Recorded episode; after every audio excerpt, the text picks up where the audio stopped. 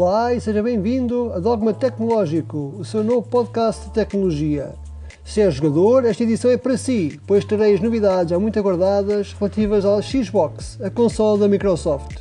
A espera acabou, pelo menos em 22 países, com Portugal incluído. Agora já se pode jogar os jogos que habitualmente só estavam disponíveis na console Xbox, mas agora em todos os dispositivos que recebemos lá por casa. Com o Xbox Game Pass Ultimate, os utilizadores do iPhone, iPad ou Windows 10 já podem desfrutar do Xbox Cloud Gaming, que inclui mais de 100 jogos com uma qualidade semelhante à da consola. Agora já se pode começar a jogar na consola e continuar depois noutros dispositivos compatíveis.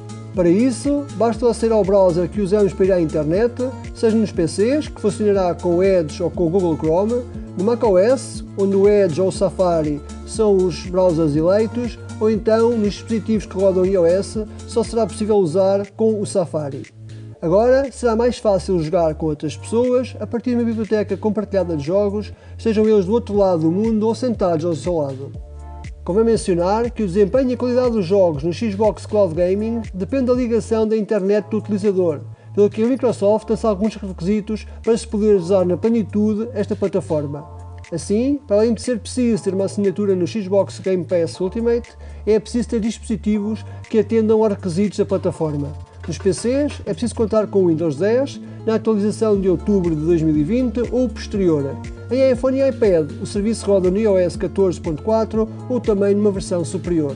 A Microsoft recomenda ainda ter uma internet de no mínimo 20 MB por segundo em PCs e iPads ou 10 MB por segundo em iPhone.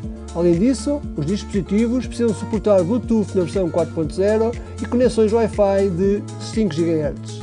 Por hoje é tudo o que toca a novidades. Não se esqueça de procurar o Dogma Tecnológico no Twitter para estar sempre a par das novidades. Até à próxima, fique desse lado.